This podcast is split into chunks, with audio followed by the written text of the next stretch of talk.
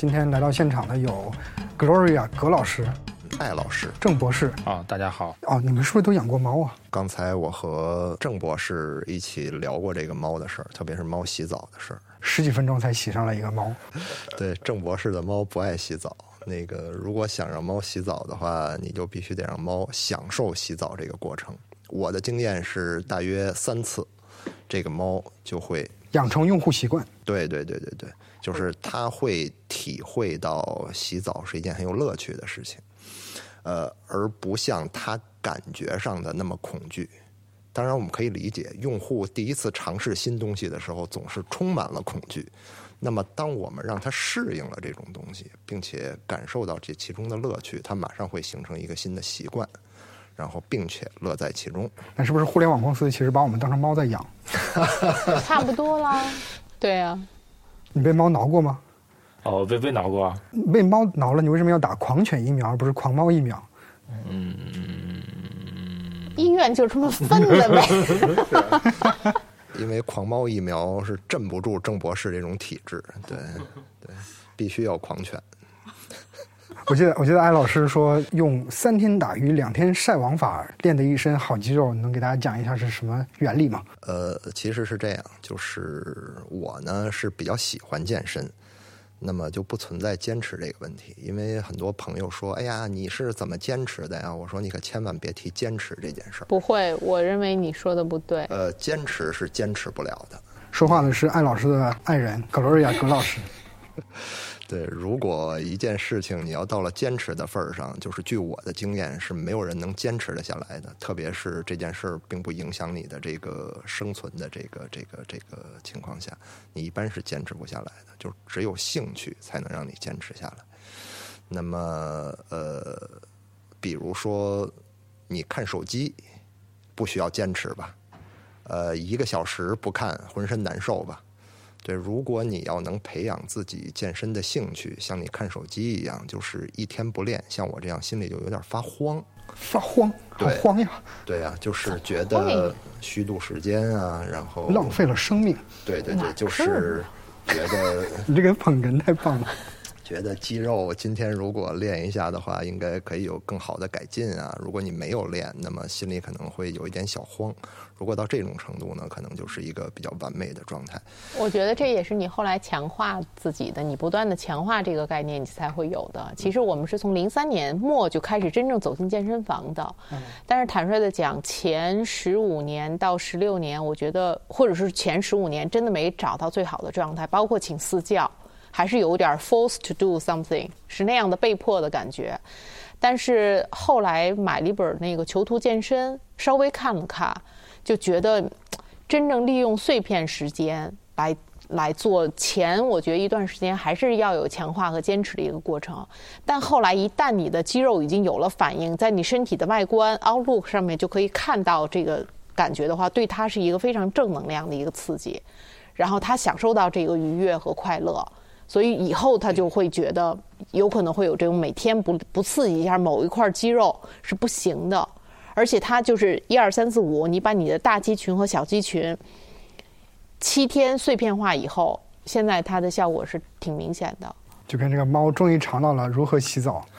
其实也不完全是这样了，就是我强调的这个碎片时间呢，呃，还有一个三天打鱼两天晒网是怎么回事呢？就是，呃，因为坚持是很困难的，那么我们不妨定一个目标，我每天比如说练腹肌、做仰卧起坐，我做两百个，那么其实我是坚持不下来的，那么。我可能练两天歇三天，练两天歇三天，练四天歇一天，就这样没有什么太多规律。但是，一年算下来呢，我可能竟然练了有一百五十到两百天。那么，如果每天练两百个的话，几乎要有三万个左右。那么，任何一块肌肉，你一年的时间刺激它三万下，那么可能都会有一个显著的变化。其实没有必必要给自己一个特别明确的目标。其实只要这样，但是我认为这样的健身是不不够的。如果你皮脂比较高、比较薄的情况下，我觉得可能会有艾老师目前看到的这个效果。但是我觉得身心健康不仅是外表，精神上也非常的重要，而且非常非常重要的一个人的有氧是很重要的。我觉得他有氧就很不足。比方说，我们一块儿去远足，爬个山，然后甚至就是爬个坡，他都是那个就要比我差很多。我们曾经在呃塔斯马尼亚住过那个霍巴特，如果去过霍巴特的那个城市，你就会知道，真的是 up and down。旧金山跟他比起来都弱爆了。然后我妈去完霍巴特以后说，我们爬了两次养老呃那个摇篮山。摇篮山是很高的山，他认为住在那个城市里面就是比爬摇篮山还还那个 up and down 那样的感觉。然后因为在那个 up and down，而且又那么陌生的一个情况下，然后艾老师就不肯开车，导致于我带着我们一家那个七七十多岁，平均就父母都是七十多岁的那个状态的，就就是来那个城市里走来走去。然后包括去完超市买很重的水啊、肉啊什么的，都要爬到山顶，因为山顶的房子风景又好又又漂亮。然后我第一个爬上去，我公公第二个爬上去，然后第三个是我婆婆，然后第三个就是艾老师了。啊，第三个是对，虽然脸有点发白，其实这个我需要更正一下啊。那个其实这个跟锻炼不足是没有关系的，可能我心肺功能是差一点。但是呢，现在呢，每周呢，基本上我给自己定了一个目标。哦，对，他还有跑步。跑步呢，就是总量不能低于一个半马的距离，也就是二十二十二公里吧。也就是说，可能我今天跑了七公里，你一周还是一个月？一周。那么可能我分三天或者四天。总量凑够二十一公里，我就不跑了。为什么呢？虽然可以在跑步当中积累很多乐趣，可能分泌多巴胺啊什么的，跑完很舒服。那么可能是出于对膝关节的保护吧。那么我觉得二十一公里差不多就够。我现在一般是用精神减肥法，就是在脑海里面想象自己在跑步，然后就觉得好累啊。我那个，我有一个好朋友，真的是至交的一个好朋友。他我们两个人都已经认识了有快十五年了。然后他是 Nike 中国就是 consultant 的那样 level 的签约教练，呃，在全中国大约有两个。然后他对呃瑜伽研究的非常的深。然后今天早上我看他的朋友圈就 post 出来一个，就是当我们还每天在讲这个什么人鱼线等等等等。然后他说，大洋彼岸更多的是来研究这个瑜伽对于人精身心健康的让你看不到的那一部分，因为现在资讯太多了，其实对每个人的刺激都挺多的。像我原先一直都服务传统行业，或者是相对和现在刀抗比起来，确实是传统的一些企业，然后看到了很多八零后、九零后那种一夜暴富，然后开着豪车等等，其实这些。你说对于我这种相对比较佛系的人来讲，多多少少也都会有刺激，但整个这社会其实被这些东西刺激的，导致这种各种恶性事件的爆发啊，等等等等，我觉得都是挺多的。所以他对于潜心研究二十多年瑜伽，现在他在瑜伽的那个认知的层层次上，以及对于现代人的帮助的这个角度，我觉得。我的这个朋友已经到了另外一个境界，真的非常非常的优秀，所以我觉得能让自己，这其实跟信仰是一样的。我四十岁以前，我可以说是完全是无神论主义者。那我今年四十多岁以后，我其实是对未知的世界的那个敬畏度会更高，包括有一些人就是能看到我的过去。跟我这样见面几分钟以后，然后我给他写了生辰八字以后，他就能把我说的非常非常的准。其实这也就是我妈妈是学物理的，你也知道，我妈在大学里教物理。我妈就说，其实是其实是有很多暗物质是我们一般人感受不到的。你你管它叫。暗物质也好，绿物质也好，就说这个我们现在所感受的这个三百六十五度的这个三百六十度的这个宇宙，其实还有一些东西是我们普通人感受不到的。而有的人就只是跟我看了看我的生辰八字，跟我做了，就是可能就是咱们两人坐下的时间，他就开始说我的东西，说的什么都很准，而且他还是来自于东南亚的地方，跟我并不是我们一块儿在生活在一个北京的这个城市。哎，我觉得真的是太可怕了，所以这是我四十岁以后才发生的事情，然后让我对这个宇宙的认知，对生命的七八十年的这个旅程，就是越发充满了各种各样的敬畏。牛顿和钱学森钱老在七八十岁的时候，人生的末端，可能牛顿没活那么久啊，就是他们好像也都变成了证明上帝存在与否的这种状态。这个郑博士作为一个物理学的博士，郑博士怎么看？不知道钱老啊钱老好像最后也是这样吧？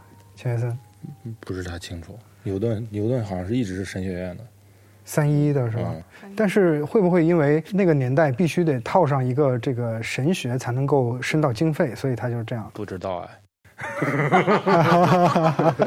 我倒觉得他们对于这个这个神的存在不存在这个理解，可能它不是一个人形化的一个什么东西，它就是一个很虚的一个东西。OK，嗯，但你到最后你找一个原因，什么第一推动力之类的，那最后可能就是还是会归到那个东西上，不知道。因为完全是未知的。大家可以从物理学家的这个表述的语气里面可以看到，就是 又小心翼翼的，又不敢下结论，但是又不敢否定的这种态度。啊，不是，这就是我就我不知道，其实就是 我唯一知道的是，我一无所知。啊啊，对对对，right。我我重复一下，把我的剪进去好不好？我唯一知道的是我一无所知刚才那个话题就是神学呀、什么的，可以看到未来之类的这些东西，能从量子力学的角度解释吗？目前我看不到能解释。现在对于量子力学，大部分在光学上面的一些内容，对吧？光学或者是原原子的一些内容，所以有一些学科或者它学科本身也没有解释的特别清楚。就是有人考试能考一百多分儿，或者我我当时考还考九十多分呢，难得在在贵校还能考个九十多分的学科。但是我实际上对于它只只是知道有一个 Alice，有 Alice 和 Bob 两个人在通信，有什么自旋，什么是光的偏振等等。当时跟，所以我觉得拿它 Alice 和 Bob 不是在密码学上的这个应用，因为现在主要是把量子力学想要在光学上面一些作为保密通信来用。哦但是光纤也是可以被窃听的。但是你如果用上了量子的通信的原理，其实量子通信本质上跟光光通信其实是一样的，它用了单光子的一一些偏振特性吧，从而比如说什么 BB 八四协议去协商出来一个密钥等等。但是有这是一个段子啊，就说 BB 八四协议里面是说，你虽然这个协议没什么问题，但是呢，它是不抗侧信道攻击的。所谓侧信道攻击，就是说。你如果站在这个发信机旁边，因为它需要一个大的冷却系统，通过它那个发信机的声音就知道它发的是零还是一，所以这个东西只在一个呃一个笼子的发射源的条件下，这个东西才是安全的。关于物理学家那个笑话嘛，真空中的啊，球形机，机，对，大家经常做这种事情。就是说是理论上啊是无懈可击的，但其实是在真空环境下无懈可击而已。真空环境下的球形机。我最近是听那个 CISSP 的老师在讲这个密码学的时候，他就说这个光纤原先是认为是通信是最安全的，但其实现在就是包括是国家级的或者是黑客级的这种，他要窃取光纤里的那个通讯信息，也是会把那个光纤的线缆怎样来做一个分光器，分光器，对，然后这样就可以把这个光纤的这个东西给这些信息给切出来了。就本来是这条信道里通通的东西，它会给搞出来。然后这种是有国家行为的，因为光纤铺在那个底下以后，包括一些海缆等等，他们其实要想窃听的话，是可以用这种这种方法来实现的。但不管怎么样，现在来讲，光纤还是最安全的。因为光纤它是全反射，所以它的那个外面是没有包层的，对吧？对对对，是是这样的吗？嗯，它这光纤其实它有，呃它可以有包层，也可以没包层，有裸线，也有那个带外皮的。嗯，其实你再搭上一根儿，就有可能有一有一丢丢就串出来了。呃，据说一米的光纤现在算下来是比一米米线要便宜。对，像我们这些外行呢，现现在也能看到很多科普的这些东西啊，比如说什么薛定谔的猫啊，然后什么测不准啊什么的，就是你们这个专业人士是怎么看这些这些东西？就比如说他和呃有人可以看到我们的过去，可以预测我们的未来，他们之间有有什么联系吗？而且对于它本身的能量，听说是一种损耗，它是在用他的心血在给你算你的前世因为我与未来。们还听到一些、看到一些那个科普方面的东西，比如说，呃，比如说宇宇宇宙有很多重啊，或者是怎么样，就是可能我们的未来有无限种可能，我们只是其中的一种可能之一啊，或者是什么，听着玄而又玄的，像神话故事一样。你们这些专业的物理学博士是怎么看这些事儿的呢？他他真的就是神话故事？我我不太买这个账，因为因为我觉得如果有人他们一看一眼就能够了解这个人的过去或者未来的话，更多的是基于这个机器学习的这种风格，就是我见的这个人多了，通过你这个面相，所谓的面相，我相信是有的是肌肉。你看不同的人，比如说在新加坡长大的华人，你能看到他的面相明显跟我们是不一样的。我相信他的原因是他的发音，就是如果他讲英文的话，他比如说某一块肌肉，他是跟说汉语他的肌肉是不一样的，所以从而导致他的面相会有一些不同。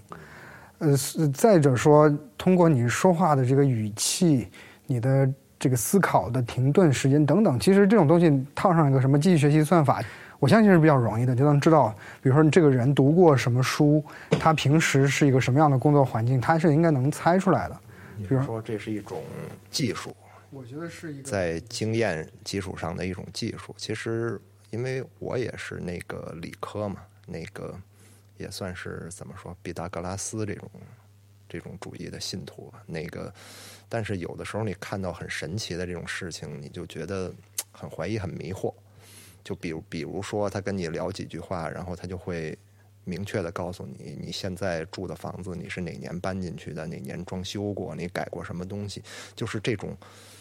我我我的逻辑完全不能支持，就是他怎么能在呃第一次见到我和我谈几句话之后，可以在这种事情上也建立联系，这个是让我很迷惑的一件事情。我倒我我倒想到一个那个，就是嗯，就是就是物纯粹就是物理物理学家提出来的一个理论啊，就是说它叫做呃翻译过来叫层展理论，还叫层级理论。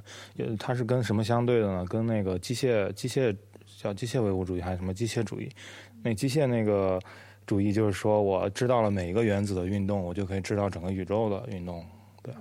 然后呃，然后他这个就说不是这样子的，就是说，嗯，你单个原子是怎么运动的，然后你形成一一个固体之后是怎么运动的，然后你具体变成一个桌子、椅子，变成一个机械发动机啊或者什么东西，它是怎么运动的？就是就每每个层次都有每个层次的理论，它们之间没有没有说是递推的关系。所以说，就刚才说那个，这个是不是跟量子物理有关系？量子物理是干嘛呢？是解释一个能量特别特别小，一个东西尺度特别特别小，这个时候它会发生什么事情？啊，它其实本质上是个力学，或者说是描述单个原子的情况。当你呃，你这种就描述一个人一个宏观的东西的时候，我觉得它可能会存在某种理论来做这个事情，但是它肯定不是量子力学。啊，我我就我只能说不是什么，我觉得不是什么。严格说，我觉得不是什么，对。但是，嗯，它是什么我不知道。其实就从这一点上也可以看出来，就是，呃，按理说欧美国家比我们的那个物质条件、经济条件就平均啊，西欧，然后包括北美都会好。但是从人均寿命来讲，就是现在中国的人均寿命在已经排就中国大陆地区的人均寿命的排名也已经是非常靠前了。然后后来那个就是更进一步的统计来讲，就是，呃，为什么我们是相对比较靠前的呢？就是。呃，首先我们没有安乐死，就是我在面对病痛，然后身上插了很多管子的情况下，如果我家人不同意拔，那就是我还是这个生命还是延续的。这种情况下，在欧美发生的概率是非常非常少的。也就是说，他们因为有了某种信仰，或者是说他们信教的这个程度比我们高，或者是基督教的这个影响力比我们高的情况下，他们就是在生命。在在追追逐他来生的那个角逐的那那那那一个点的时候，就是哪怕他有很好的那个医疗的辅助条件，可以让他延续生命，但大多数人都是放弃的。这点从保险上就可以体现出来。他们在选保险的时候，他就放弃这一点，就是我身上插什么呼吸机管啊，这个管那个管什么，对于我生命的品质、正常的品质是一个严重的影响的话，那我就都不选这一项。所以就因为这一点，导致西方人在比方说他获得他有什么重大疾病的时候，要靠外界的东西来延续他生命的时候，他们都是选择的不。就或者是说选择不的比率是非常非常的高，因为他们精神上潜意识中还有一种呃追逐来生的那个感觉，就是我如果这个这一节生命旅途在七十五岁的时候遇到一个什么什么大病，我很难受，那我会我相信上帝会让我重生到另外一个境界会更好。我我当时我家里有一个那个就是基督徒，就是我我我叔叔和和婶婶，当时我婶婶先信的，他们就经常拉我去。以前啊，以前后来现在也放弃治疗了，就是以前拉我去那个听他们的那个教会活动，啊，他们是相信有那个最终审判的，啊，对他们是是在追求那个东西，啊对，然后刚才接着那个说的话，就是就物物理学有一个那叫什么复杂系统论那种那种那种学科，啊，就是说他研究嗯，就是一团乱七八糟的东西，他们比如说那个最简单的那个三体嘛，是吧？啊。你用量子力学，你可以描述一个二体行为，也可以有有有什么多体物理，然后还有什么复杂系统，就这种，就是，嗯嗯，当你当你是一团乱糟糟的东西的时候，你是要用另另外一个一一些知识、一些公式、一些东西来描述了，就不是说我从最基本的量子物理就可以推上去了，是这样子。因为很多人现在说我是宗教少数人士，所以你必须要尊重我的这个信仰，要给我各种优待条件。所以荷兰还是哪边就有一帮人，他们创立了一个叫飞天面条神教。他们见面就说拉面，R A M E N，就是以拉面作为这个这个宗教问候语。然后这个宗教特别神的是，最近在荷兰真的是被批准了。所以他们就可以在驾照上面顶个锅，说这是我的宗教传统，宗教服饰就是脑袋上顶个锅。然后还看到真的有人就在脑袋上顶锅，放在驾照上的一个照片，这就是一个一个讽刺性的一个一个事情。呃，之前还听有人说说宗教这个东西在统治者来看啊是怎么着的，在信众来看是怎么着的，在不信众是怎么看，就是说各有各的这个需求，各有各的作用，所以它才能在这个历史几千年来面得到传承，是吧？然后前两天出差去，去欧洲那边就看到就是一个教堂，你给多多少钱，然后人家给你一个什么一个小卡片，证明你来过这儿，有一种这个赎罪券这个感觉。然后我那个时候就有一种想法，就是说，其实欧洲这一千多年是不是也并不是四分五裂的状态？虽然它看起来很多小的国家，但实际上它背后有一个教会的一个统一的一个力量在统一他们这个几千年。我完全同意你的观点。对，所以它它其实是几千年的一个一个政体的另外一个存在的形式，是吧？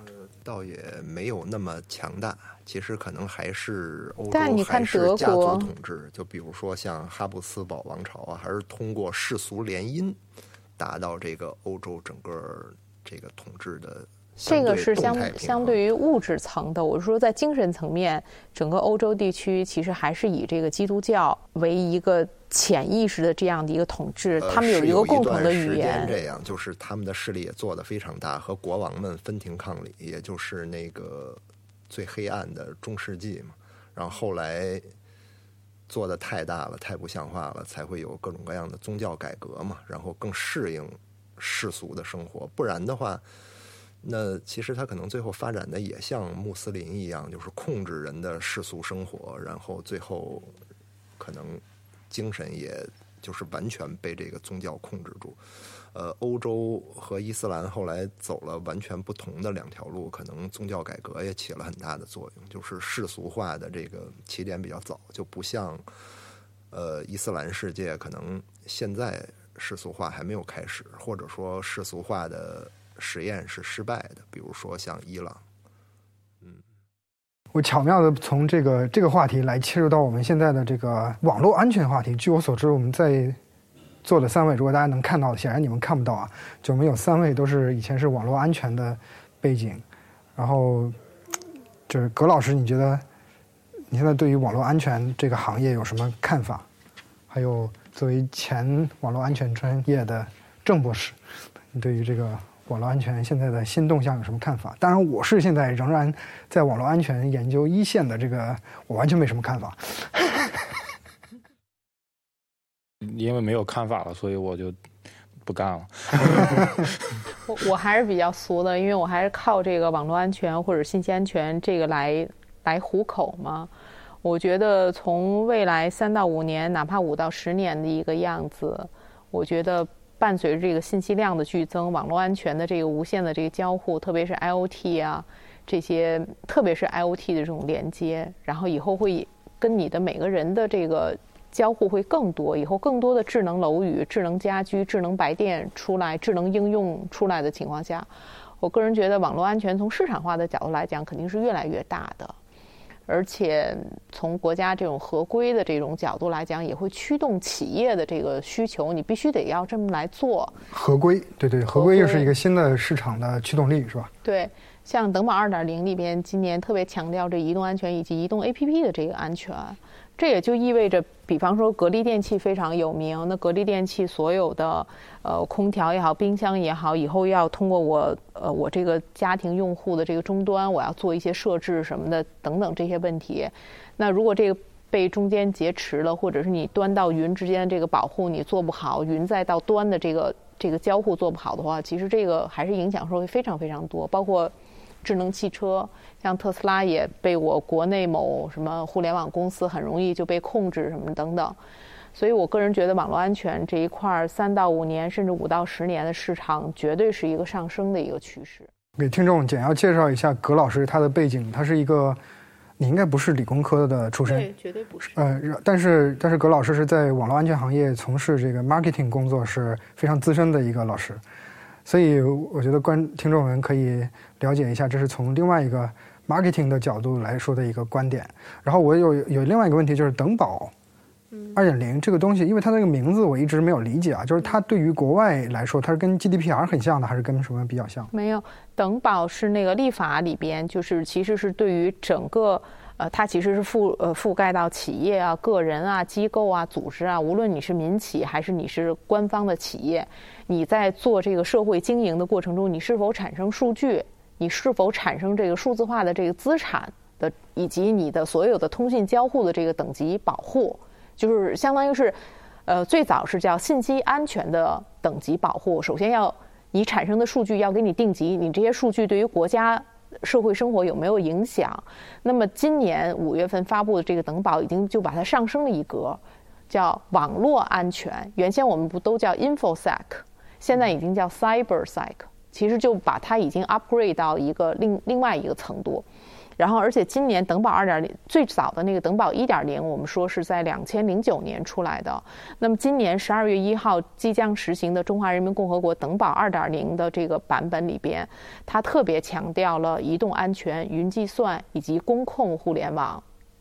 嗯，最近如果你们要是关心一点媒体，就是国内的这些企业都在讲这个，呃，就是互联网的上半场也好，或者是互联网的下半场也好，就讲到了工业要上云的这个过程。那去年其实可以看到，包括像西门子这些以前做公控系统，他们也要把自己的这些。呃，像什么 SCADA 的那些系统啊，等等，全部都要变成云化。对于小型企业，我没有办法本地化部署一个 SCADA 系统的情况下，但我也有这个，无论是产供销的过程以及工控的各种参数，我其实可以用云的这个版本。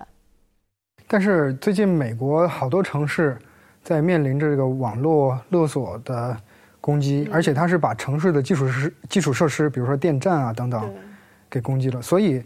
我昨天还是前天看到的一个消息，是说美国人打算在一些关键基础设施上面就完全抛弃这个上云，或者是甚至都不允许你通过电来控制，就是说要一些关键基础设施能够保持手动控制的能力嘛。嗯，我觉得这个其实也是有道理的。你就是说我一个自我骑一个自行车，你硬要让我的这个手刹。或者是自行车当然不存在手刹，就是自行车的这个刹车，你一定要我先过一个单片机，单片机再过一个什么算法，完了之后你这有有一堆这个可以控制的链路。那个互互那个什么物联网煤气灶嘛，就类似。物联网煤气灶。非要打火还要可以用手机 APP 控制，好像对，除了带来麻烦，好像就是带来麻烦。对。所以，等保对于国家基础设施骨干网的这一块的保护，完全就是就是最高等级的保护。呃，因为等级保护民用一共是一到四级。我们所知道的互联网公司，它的数据安全如果一旦泄露，是呃对社会生活造成巨大影响的，所以他们就是定的最高级别等保四级。那么等保五级上面其实就是国家的骨干网以及军方。那么也就是说，我们现在的网络来讲，从中华人民共和国的这一部分来看，就是军方还有我们所讲到的这个国家骨干网，它是相对独立的，它真的是独立的，跟我们现在讲的这个 Internet 是没有什么关系的。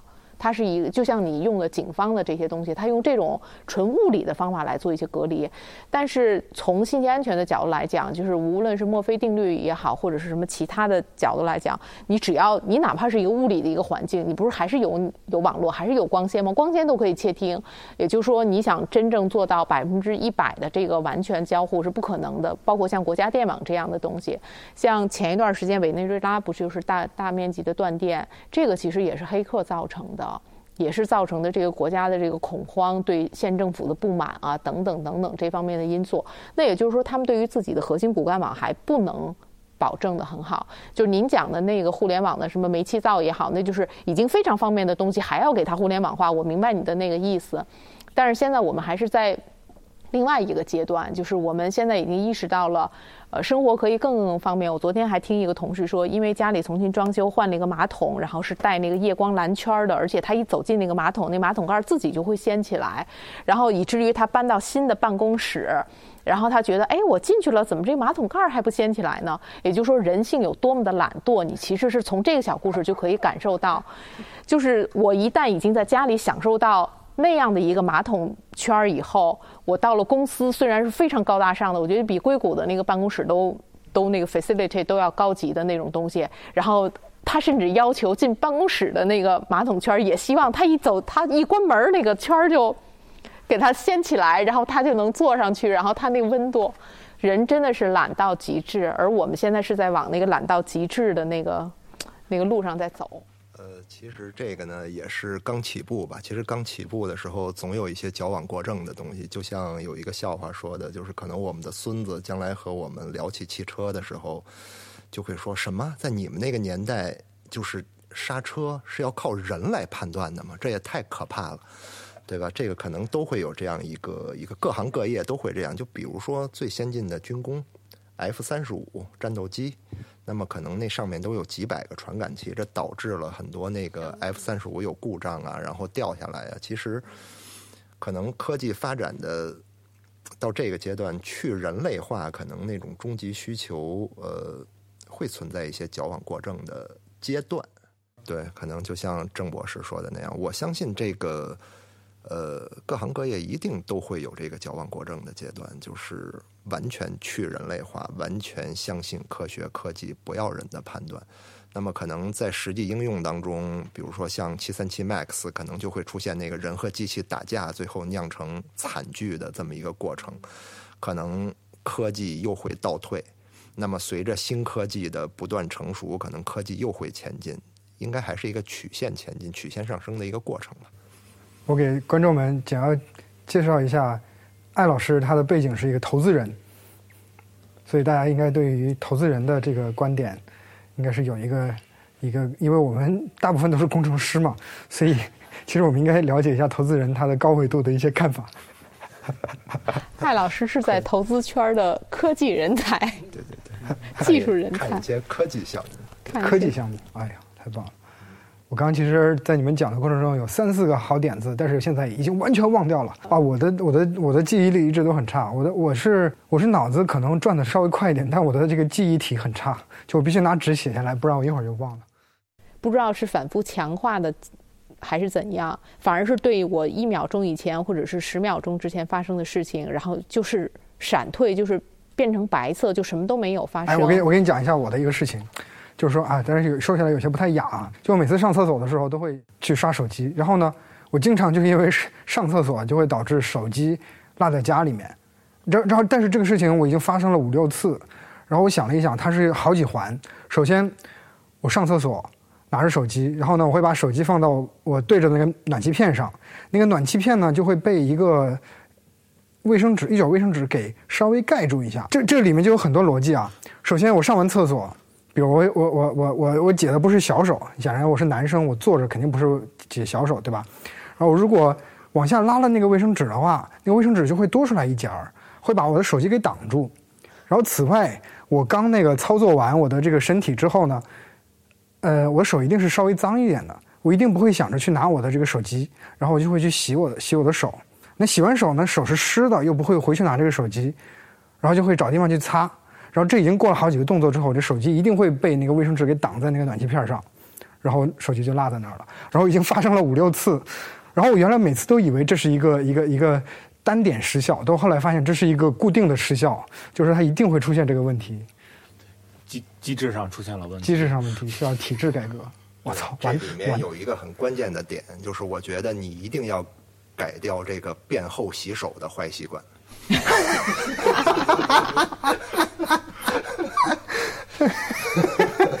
有道理，有道理。吃饭之前不能玩手机。所以我们需要更智能的手机。当手机发现你出门了，你还没带的时候，它总是要怎么要 alert 一下。因为我的朋友那个也挺长时间没看着我了，昨天看到我说今天早上又发生一样的问题，把手机落在他爱人的车上。然后她上了公司，然后就发现没有手机了，然后就给她老公打电话啊，我啊我手机又丢了什么的。然后她说的胡说，我他妈正在大三环上 U 特给你送手机呢，你老把手机拿我车上，为什么呀？我我我是只要不把东西归到一个固定的地方，我一定会把它忘掉。我是觉得解决这件事儿一定要从那个代价最小的那一个环节去突破，因为你便后不洗手是没有人知道的，所以这一个环节解决是对你来说是最经济。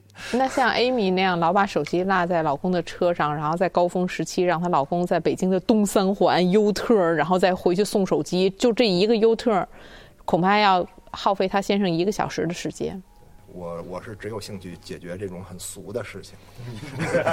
所以手机需要更智能吗？当它离开主人的时候，它一定要怎么 alert 一下，在最短的时间内把这两个 connection 再建立起来。它它应该在自己包里给手机留一个固定的位置，每次看完手机不是放兜里。是这是一个商机嘛？就是商机致富信息，对手机和一个传感器，对，当他们俩距离远了的时候就会报警。但你还得带传感器，对所以你需要一个手机挂绳。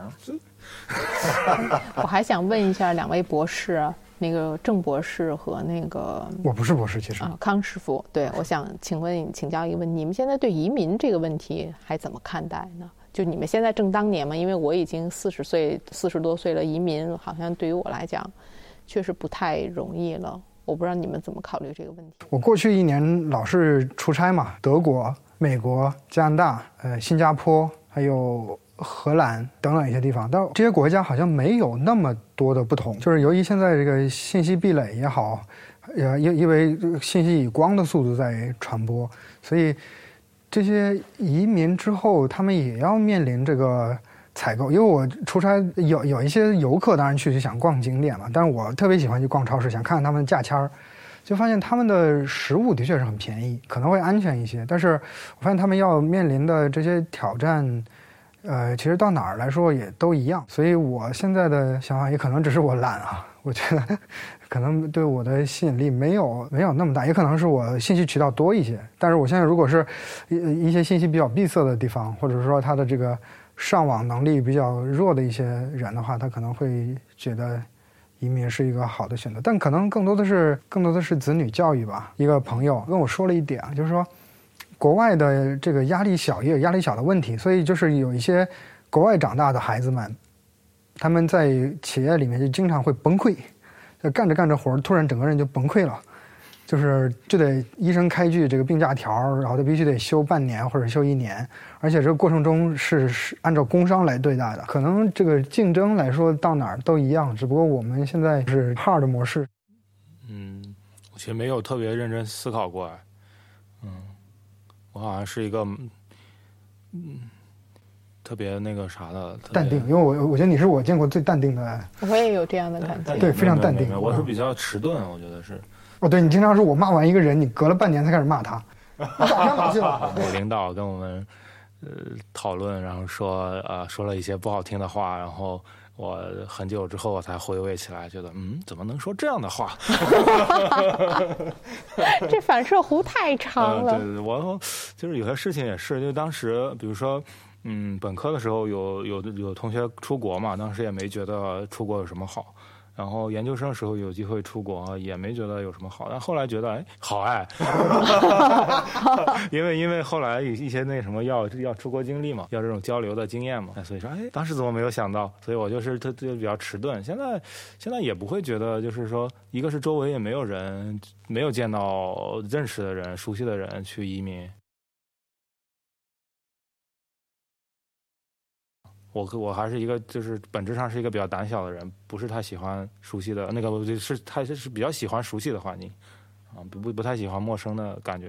就我们那次一起去的那个 Vegas 嘛，我觉得 Vegas 那个城市就是一个现代高科技的一个监狱。就你进去之后，你没有任何途径能走出来，它只给车设计几条路，你就走了十公里，你发现酒店的 WiFi 还没断，所以我觉得那个地方给我的印象就很差。我们稍微理性一些啊，说起来 Vegas 还有物理学家，以前有个梗说八几年的时候，有一帮物理学家叫 APS，就是 American Physics Society 美国物理学会。他们原来是准备在圣地亚哥办年会，但是后来他们当地的酒店已经排不开了，所以临时改到 Vegas。第二年，Vegas 整个城市发布了对于 APS 美国物理学会的这个禁令，说严禁他们再来我们城市办任何活动。原因是什么呢？有人就在想，是不是物理学家太太聪明，就是把这个。赌场，赌场都给 crack 掉了，弄了很多钱，还是他们发明了什么计时器，把俄罗斯轮盘赌的那个精确计时的问题给解决？啊，精精确计时是你你的专长。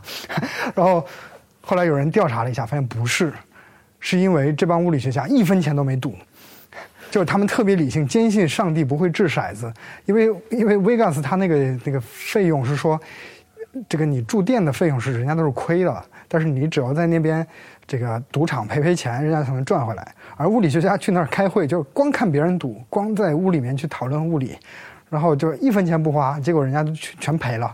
所以以后再也不花。好一点，我们赌了五美元。五美元啊，好像都都好像都亏进去了，十赌九输，我们就只花了五美。我们还是俩人一共花了五美元。对，好惨痛，太惨了，太惨了，亏了五美元，五五乘以七就是三十五块钱。三十五块钱是什么概念？三十五块钱能买一碗拉面。不不不不不不，那贵。我们都是买鸡蛋，三十五块钱买十二个鸡蛋，十二个鸡蛋孵出来十二个小鸡，十二个小鸡再下一百四十四个鸡蛋，一百四十四个鸡蛋再下十二个小鸡，十四一百四十四个小鸡，再下我就算不出来。你看我们亏多少？好，这个梗太老了，太深了。你知道我为什么又问你们移民这个问题吗？就是因为前两天我朋友圈有一个。有一个女的，她一直是做移民的，她就又推出这个 EB 三的这个移民。其实大约四五年以前我就知道 EB 三这移民。你们像这种高高知识分子可能都知道，呃，EB one 是那种科技移民，就是你是在某个领域是一个专家，你可以以这样的方式去美国。然后要么就是 EB 五，你们可能听的最多 EB five，就是说有钱人五十万美金嘛，不是说现在要变成一百八十万美金才可以移民。EB 三是劳工移民，然后它是靠不同国家的排期，然后你要去它的那个完全就是，呃，劳动力的缺失的这种方式来来去移民。像中国呢，现在大约可能是 EB 三申请，可能是排到两千零六年的样子，就是你零六年递交申请的，大约你现在可以去那个工厂去做工了。那有可能你说是零六还是一六？零六。五十年都十年了，都十年了。对，但是你要去韩国，你如果你是韩国人，南韩的，然后你可能也就是到个一七或者一五一六年的，也就是说再过两年，你比方说现在申请一那个 EB 三移民，然后再过两年你就可以登陆就开始干活了。但中国大陆就排期就非常非常的慢，就是给中国大陆排的很慢，哪怕是台湾 EB 三移民都挺快的。就是等个几年，你去那儿，然后你到了美国登陆以后，你就去当时雇你的那个工厂，可能是呃切肉，或者是包装，或者是什么，然后干满十二个月以后，你就可以拿这个绿卡，然后你慢慢的来那边生存，就可以换身份。然后它是成本相对比较低的。其实美国政府对于这种 EB 三的移民，可能也就是收个。哎，你说到这儿，我打断一下，就是最近我看了一部，听了一部这个音乐剧。嗯，叫《汉密尔顿》。汉密尔顿这个音乐剧非常神奇的是什么呢？嗯，它是全部是黑人，黑人为主体的一个音乐剧。它讲这个汉密尔顿是当时美国的某一个美元上面的这个建国之父吧，应该是。他在奥巴马和希拉里当政一六年左右正正是那个大选的时候，我相信这个剧是为了大选在准备的，而且这个剧非常的热。呃，百老汇据说是近几年最成功的一部剧，它是用饶舌来做的。呃呃，还被奥巴马多次请到白宫里面让演员现场去唱，就是就不去演，就单独给他们唱堂会。嗯，我的 point 就是说，它里面就有一句台词：要想让工作干成，我们就找移民就好了，把移民弄进来都是来做脏活累活的。对。然后他们就是严格的控制这个这个户口，纽约户口的发放。嗯。其实我现在怀疑是不是到哪儿都是这个样子。对，所以拉美的移民就是，如果是申请 EB 三就会比较快，中国就会很慢。但中国依然申请人很多，但是这个是能登陆美国基本上合法最最便宜的一个成本。对，然后我就在想，而且他对年龄也非常宽泛，就五十岁以下你都可以来申请。然后我甚至想让那个艾先生 去当包装工人，然后来申请。后来一想，要等十年以后，就不太可能了，我我也很好奇，这个收益会是什么？一个就是美国的绿卡，对。嗯。但是对于对于我们讲，真确实是也不太可能。然后另外还有一个问题是，如果你有过美国登陆的签证，你当时 apply 的那个，比方说你呃 B one B two，你是什么什么职位？你的教育，这是会影响到你 EB 三的，因为 EB 三是劳工嘛，理论上你不能有这个。well education 的这个 background，但是我我为什么对移民就是心中还是还是有有那么一些小小的憧憬，或者是怎样，或者也不是说是移民，而是长时间的在国外多生活生活。就是我有一个好朋友是他是香港人，然后我们是零二年认识的，他是一九九九年从香港然后去了 Oregon 读书，后来就留在美国的。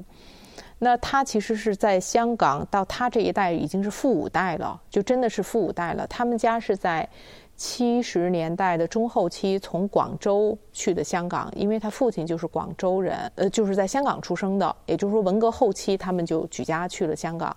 去香港的时候，他奶奶是卖了湾仔的一幢楼，让他们这一家落户的。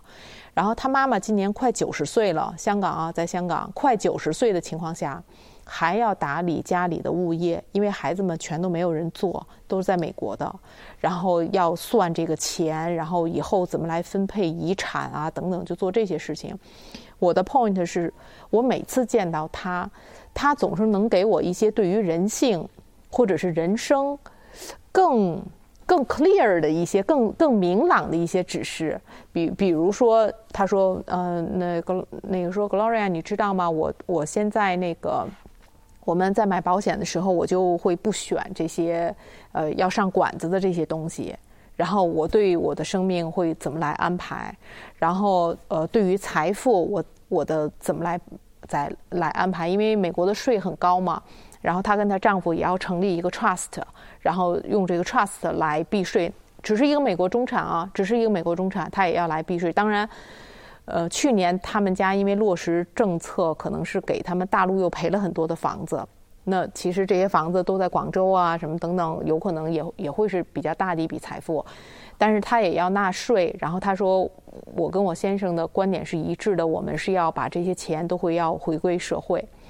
然后另外就是我还最近看了一个美剧叫《大小谎言》，已经是他的第二第二季了。Big Little Lies。对。尼可基德曼对，但是这个片子给我最大的触动，你知道是什么吗？我我反而是觉得美国人对于我做了或没做，对于这个撒谎的这个纯净点的认知度，或者是执行度，要好像比我通常所执行的那个道德水准要高。这点是挺触动我的，就是这件事你到底做了还是没做？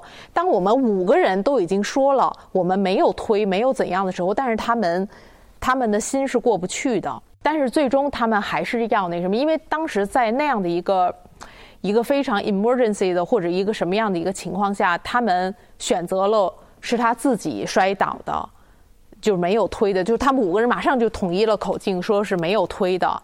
然后也许我我觉得一样的情景，如果在。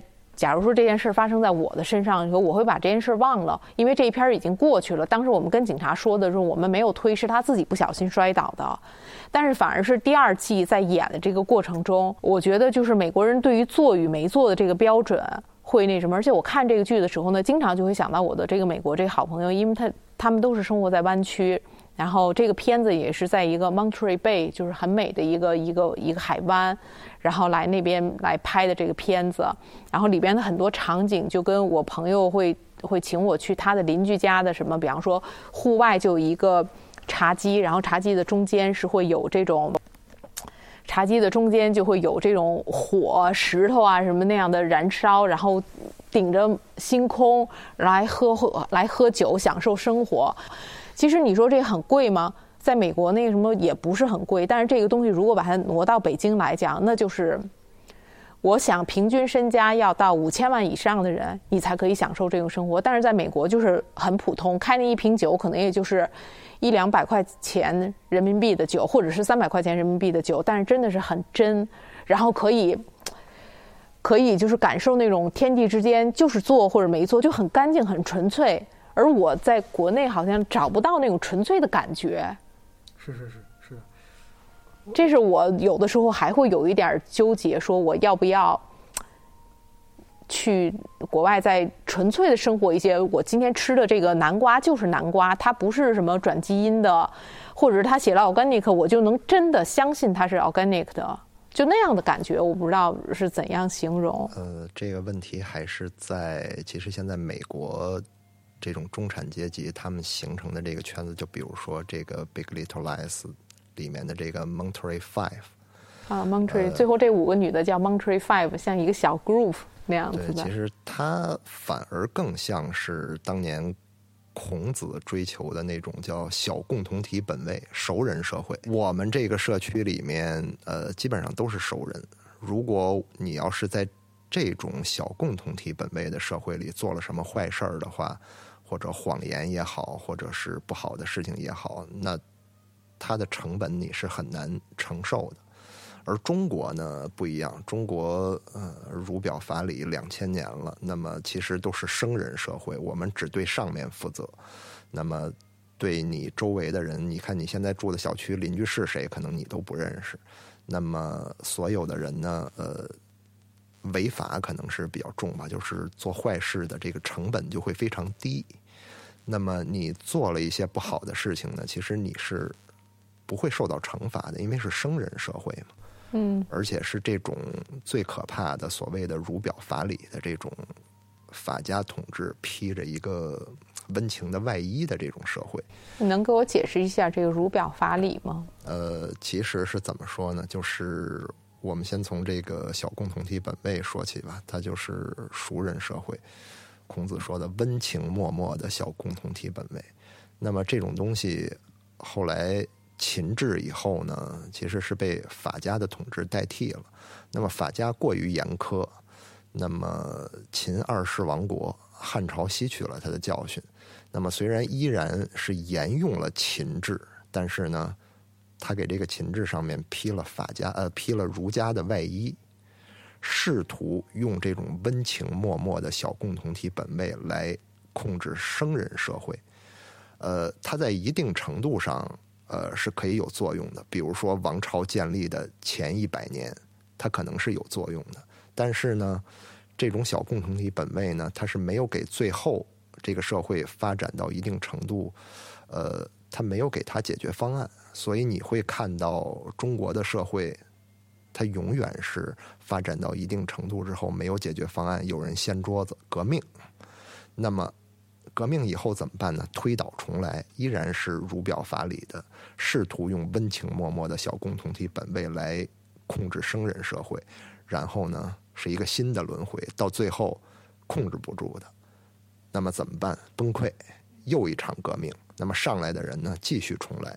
那我想问一下，就我我你也认识 Vivian，就是。我看到那个 Cindy 发那样一个朋友圈，一比三低成本的这样的一个移民，然后我心里还会有砰砰砰的这种感觉，然后我甚至想让你去当劳工来做这个主申请。我不知道你能不能理解我的那份觊觎呢？你你会不会愿意？所以艾老师，这个是你现在健身的原因吗？呃呃，no no no no no，对那个我估计我不健身，对我包装什么东西也应该是有富裕。当然了，那个提前做好准备也没有什么坏处。对我那个理解这个葛老师的这种这种感觉，呃，其实这种温情脉脉的小共同体本位呢，我觉得应该是人类追求的一个方向，至少是一个小目标。而这个儒表法理的社会呢，比如说像我们现在，其实它依然是一个少数人统治多数人的各种变形。其实我，你讲总讲儒表法理，我觉得不够透彻。但是我我举我最后真的理解了儒表法理的这个对于我的危害是什么，其实是这个小例子，我觉得可能更清楚。就比方说，今天有一个孩子生病了，我们要发几个朋友圈捐款。你想捐你捐，你不想捐你不捐。但是有这种情况有可能会发生。哎，我们三个人觉得艾老师你应该把肾捐给这个小孩，这不很好吗？但其实艾老师本身并不想捐他的肾给这个小朋友。但是我们三个人觉得你应该捐，就会把你摁在桌子上捐。这个其实是儒表法理对于每个人。最最最可怕发生的一件事情，同理可以推很多很多的事情，比如说我们买了健身卡，然后结果这个健身房一天都没开，钱就会骗走了，然后我们去在申诉的这个过程中是没有任何希望的，然后你申诉过程中，然后别人都会说，哎，你看你这么傻，谁让你交这个钱的？都会以这种这种方式来来对待，但是等到有一天他可能吃什么什么东西吃病了，然后他也要去申诉的时候。你就会发现，这个所谓的这个少数服从多数，这种儒表法理，真正的这个法治的这个残酷是非常非常可怕的，而不是关系到你的每个人个体的独立性，你真正自由的这种存在。这个其实是我觉得儒表法理真正在现实生活中对于我们的影响是很恐怖的。呃，这个就有点扯远了，就扯到那个孟子的“杨近莫远”那边去了，就是。呃，其实真正一个比较和谐的社会，我们说是老实人不吃亏的社会，是呃多数人反过来照顾少数人利益的这么一个社会，而不是说那个像我们机械的理解的少数服从多数。那要是往边上扯的话，就是“杨近莫远”这个成语。杨近莫远，刚刚你说的。这么五分钟，我只听了听懂了两两个字，就是孟子。啊，杨近莫远是这么这么回事是那个孟子说的，应该是孟子说的。呃，他当时说：“天下之言，不归杨即归墨。”是什么意思呢？就是呃，当时呢，世之显学呀，并不是这个儒家。一个是墨家，一个是杨朱。当然，杨朱后来的东西都没有留存下来。但是从孟子的话里面，你可以知道，这个杨朱呢，我们如果机械的理解，他就是很自私，然后那个就是呃，不愿意为那个社会做贡献啊什么的，就是自己的一根头发什么的，那个。我我我我我都要留下，你任何东西都不能拿走。精致的利己主义者，呃，也不能这么说。你如果机械的理解是这样，然后那个墨子是什么呢？就是似乎是天下为公。我靠，我就是墨子啊！呃，我就墨子的化身啊！我现在看到他妈就想打一二三四五投诉啊！呃，就像葛老师说的，这个这个呃，少数服从多数。然后，当然，我们现在可能生活在这样的国家，我们更遵从于墨子的这种东西，觉得它是好的。但是你会发现一个很奇怪的现象，就是孟子说的是什么呢？呃，那个呃，杨近墨远，他是什么观点呢？说天下的人呢，他会开始觉得，呃，这个墨子的这个东西是好的。那么，故呃。随着他认知的发展呢，他会抛弃墨子，然后那个倒向杨朱一边。你是不是刚好说反了？啊，不不不，no no no，这个就是这个故事有趣的地方，就是会倒向养猪那一边，就好像倒向了利己的这一边，然后呢，又会从养猪最后倒到中庸的儒家，是这么一个过程。那么我们现在的理解，它确实是反了，我们一定是从利己走向大公无私嘛。嗯，那么。从我断舍离就可以看出来，我拼命的给自己买买买买买，买到最后都崩溃的情况下，然后就做了一次断舍离的清洗，捐了一百多件衣服，然后后来捐完以后，人的心情是舒畅的，就好像那种舒畅那种感觉还是挺难以描述的，是我以前没有发生过的这种感觉，就不是说是吃了西红柿炒鸡蛋就那种舒畅，或者是说我运动完以后那个舒畅。就真的是好像你在跟过去说一个告别，而且这个告别还是很很高兴的一个告别，因为那一百多件衣服，有的有可能我只穿过一次两次，它都是很新的。然后当别人拿走的时候，我的那份舒畅感觉是我以前没有经历过，也很难名状的。你应该搜一家公司叫 Rent the Runway，Runway 就是 T 台的那个 Runway，Rent 就是租它嘛。租的最近有一家公司非常好像还被阿里巴巴给投资了，但是他最早是在听 Podcast 里面说，他这个东西就是租这个廉价呃租这个昂贵的晚礼服什么的，因为他发现美国百分之七十的人嗯是买了衣服之后。价签不撕，穿一次退回去，这个事情好多公司都是知道的，他百货商店也是知道的，但是他们不敢得罪这些人，因为这些人会去买他那儿买鞋，鞋是基本不会退的，嗯嗯嗯，所以他们也只能认了。后来他们 rent the runway 告诉大家说，那你还不如去去变成一个租赁的一个东西，嗯嗯所以其实你刚刚的是重新发明了一个商机，rent the runway。对，因为那个呃，就是如果我们理解那个大公无私，就是奉献自己所有的一切，其实和孟子说的这件事是不一样的。我们不能从表面上去看。如果你从这个思想史的发展去看的话，呃，你会发现，嗯，后后面隐藏着很有意思的东西。呃，用一根头发举例子的话，就是这样。杨猪呢，就是你看我们刚刚打了那么大一个岔儿，艾老师居然没有忘原来要说什么，太对牛了。对对对，太厉害。我我就会直接就忘了。对对对，因为我想把这件事说清楚嘛，就是比如说杨朱，他就觉得头发是我自己的，只有我自己可以决定我拔不拔这根头发。那么，呃，但是它会掉啊。儒家认为是什么呢？身体发肤受之父母，谁能决定这根头发拔不拔？我的父母。那么，呃，小兔崽子，看我薅着你的头发！不，不好意思，你继续讲。墨子呢，他认为是什么呢？谁能决定拔你这根头发呢？社会多数人，就是他可以决定，就是你要为这个社会去做奉献，为了更多数人的利益去牺牲你自己的利益。那么你细想这件事儿呢，后面多恐怖！就会有很有意思的一个现象，就是比如说我们从墨子开始说，那么如果是这样少数服从多数的话，会发生什么情况？就比如说康师傅你要捐款，对吧？你给那个呃希望工程希望工程捐款，那么捐了一百块，那么我们认为你人格很高尚，那么当我们三个人觉得你应该为希望工程捐款，那么你被迫捐款，你是少数，我们是多数，那这件事的味道可能就会变了。那么，比如说我们看到一个像你举的例子，肾，对吧？一个小孩肾衰竭了，那么我们觉得，哎呀，应该救他。那么康师傅站出来了，我有两个肾，对吧？还行，那我愿意捐给他一个。哎，那我们觉得康师傅你是英雄。但是事情有可能发展到另一个方面，我们三个人觉得这个孩子应该被救，我们三个人决定康师傅你应该捐给这个孩子一个肾，就这么定了。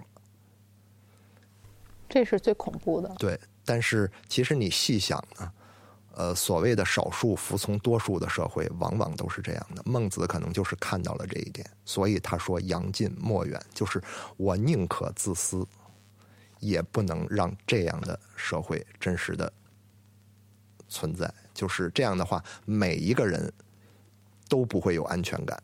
那么，少数服从多数，如果多数人的意志又被民主集中到少数人的手里，那这个社会就会毁掉。那么将会有一个人来决定所有人的命运。呃，其实，在两千年前，有人就看到这个问题了，但是可能我们的社会一直还是沿着这条路在走。那么，对我们，比如说在批判这个孔子，然后说说那个。他温情脉脉的小共同体本位是不合适的呀，或者是怎么样？是随着科技的发展，可能它是慢慢的会被淘汰。但是无论如何，呃，它也是比这种墨子的所谓的少数服从多数的社会要好。那么我们现在可能更更容易理解的，道士养猪这种，就是我的事情我做主。现在的年轻人可能都是这样，我愿意把我的头发拔下来给你，那是我来做主，既不由我的父母做主，也不由这个社会做主。我的事情我做主。对，我就是这么想的。对对对，我最怕别人对我对做主这个了可能是杨近莫远的含义。虽然讲到这儿，我都不知道是从哪儿引来的这个话题。对，移民，对移民，嗯，来，郑博士，郑博士。嗯，就是可能是我我我我是我是想，就是现在这个社会还有这种割肾的例子吗？会有的，会有的。其实，比方说，嗯，我自己的感觉，比方说是像右派这种东西，我莫名其妙的怎么就变成右派了？我怎么就右了？怎么这个社会就会把我贴了一个标签，我我变成右派了？对，那这是以前嘛，那是。这这个，但是这种东西是很容易的，艾老师他的论点应该就是说，这个事情是一个很本质的一个人性的一个问题，应该是几千年前就存在，对那，几千年后可能也会还继续存在还在。是继续存是在的，是这个意思对吧？对，但是这个东西是会变成法治的一部分，就是它现在是会以法治的形式体现到现代社会中。呃，我是这样想啊，就是呃，我们可以生活在呃各种各样的社会的意识形态里面，呃，这个没有问题，这是多少年以来、多少代以来，就是各种博弈最后产生的这么一个结果，我们可以接受生活在这种环境里面。但是，我觉得我们应该明白它背后它是怎么演变到这个现状。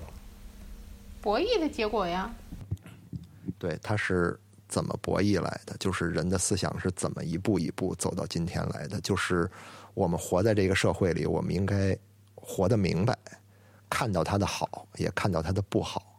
我觉得只有每个人都认识到了它它背后的这个规律，我们才能真正的知道它哪儿好，它哪儿不好，那么才有可能进一步让它变得更好。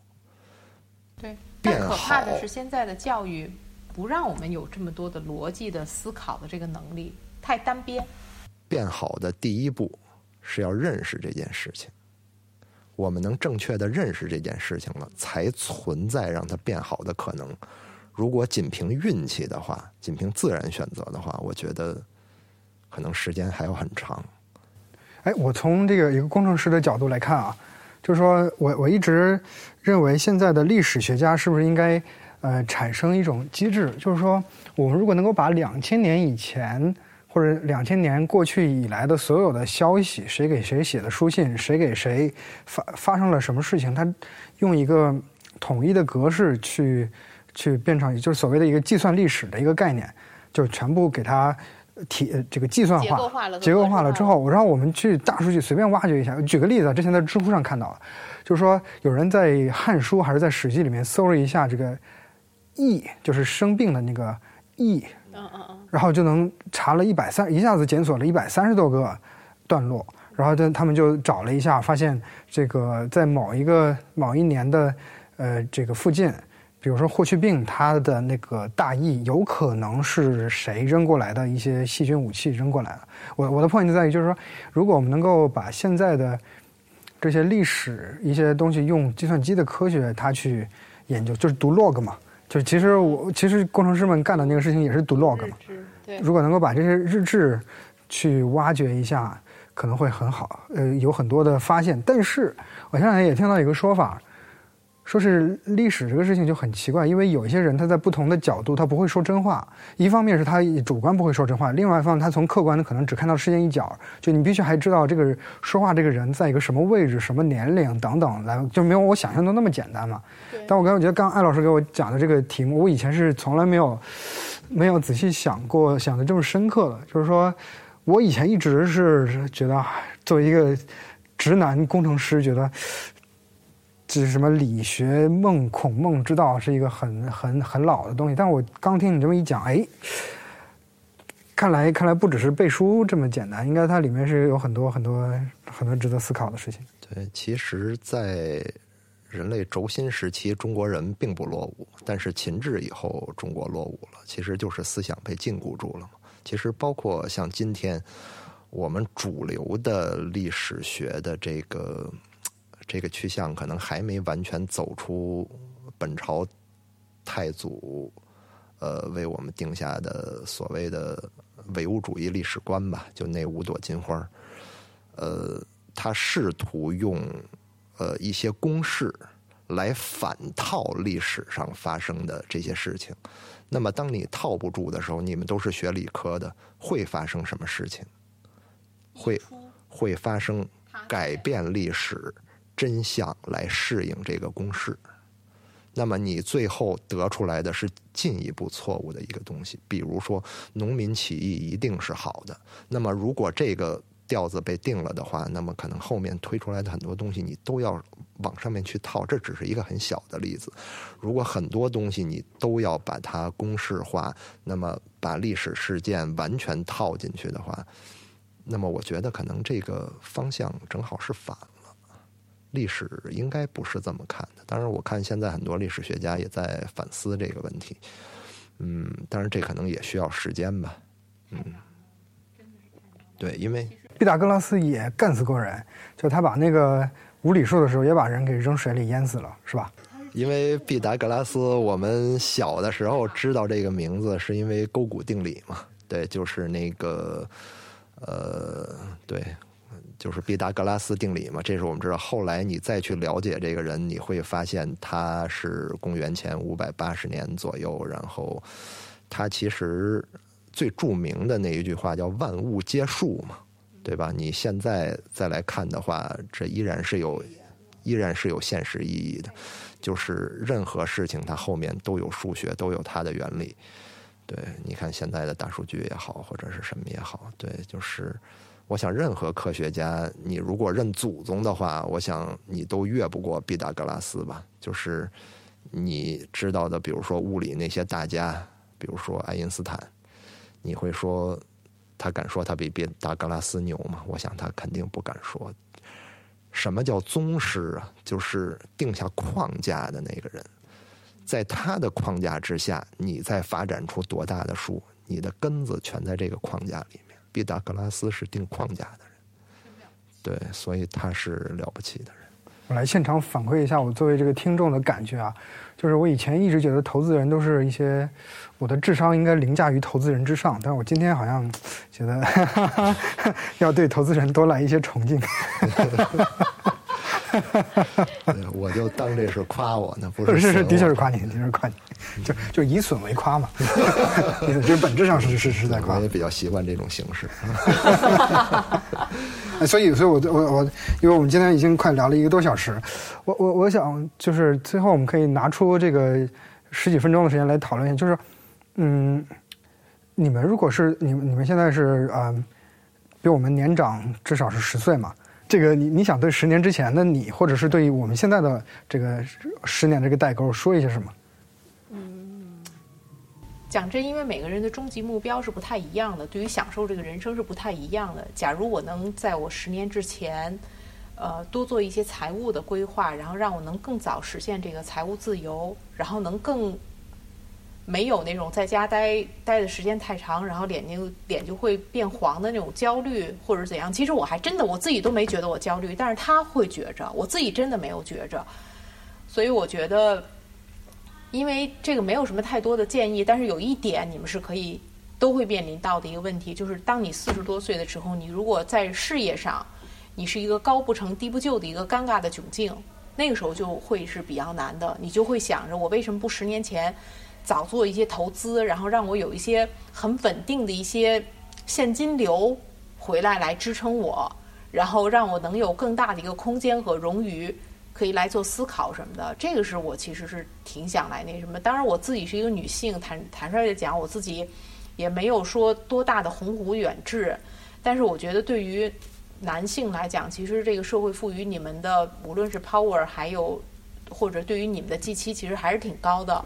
所以，当自己在选择职业的时候，无论是往呃专业层级发展，还是往管理层级发展，其实还是要早一点把自己的三到五年短期的 mapping 要做得好一些。等到你四十岁的时候再出去，可能你就是会比较，无论是自己投资创业，还是你当专门的职业经理人，或者是你在某某些 certain 的领域，你做孵化公司也好，或者是怎样，就说你还是要真的挺早的，要 set 一个目标的。为四十岁的时候，你想你希望成为什么样的人？其实你三岁是三十岁的时候一定要想清楚，否则的话，这十年我到五十多岁的时候再看你们，非常的快。今天我们录这个的时候，好像觉得大家还挺年轻的，一转眼你知道吗？这十年就过去了。如果从我这边看的话，可能是两个方面吧，就是呃，完全从我自身看哈，我觉得如果是呃，我看十年前的我，或者我跟十年前的我要说什么的话，对我觉得在那个时候应该更多的去去看一些自己能做什么，自己能操作什么，而不是说，比如说十年以后，然后你会感觉到很多压力是你自己控制不了的。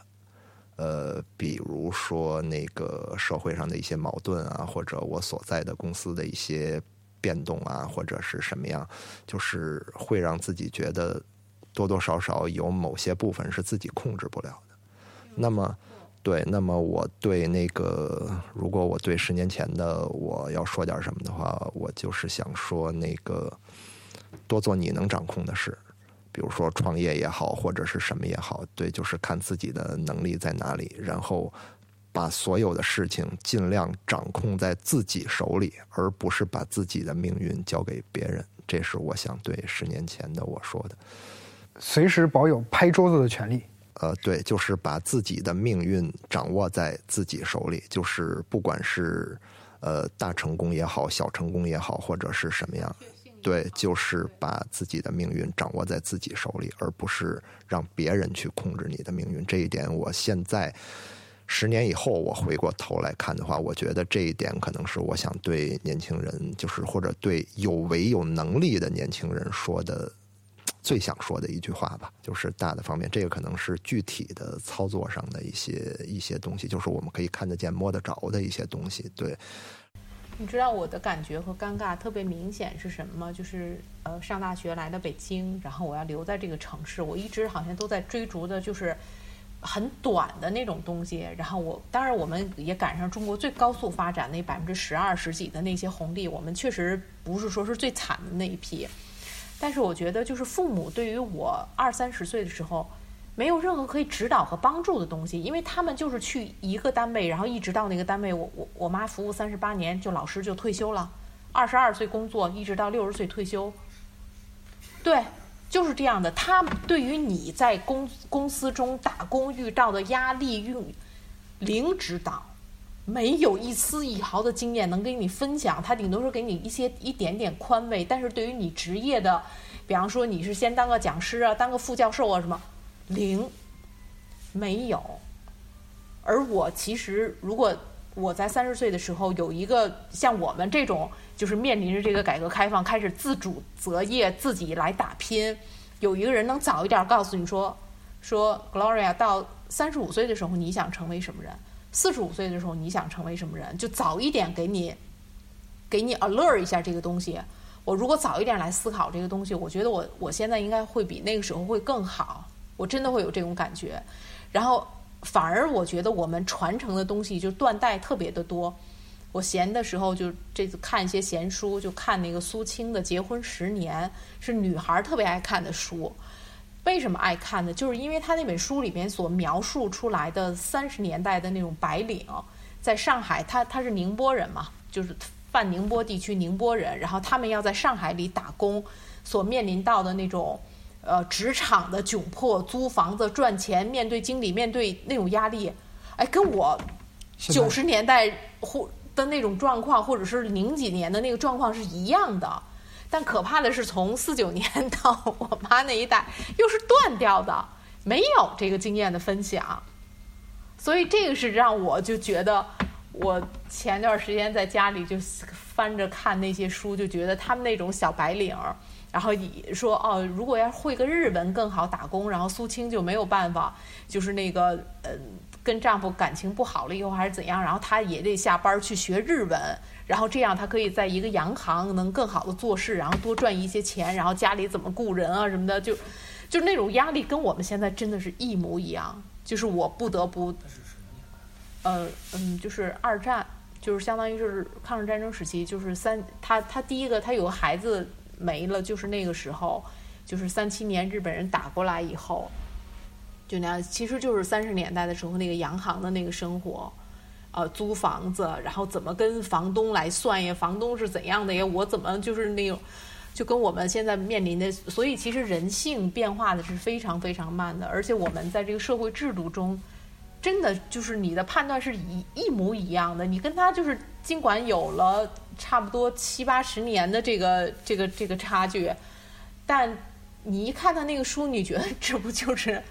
十几年前我在北京的时候租房子 要搬家要那什么就完全一样，感觉就是愚蠢的碳基生物一直在重复历史的车轮。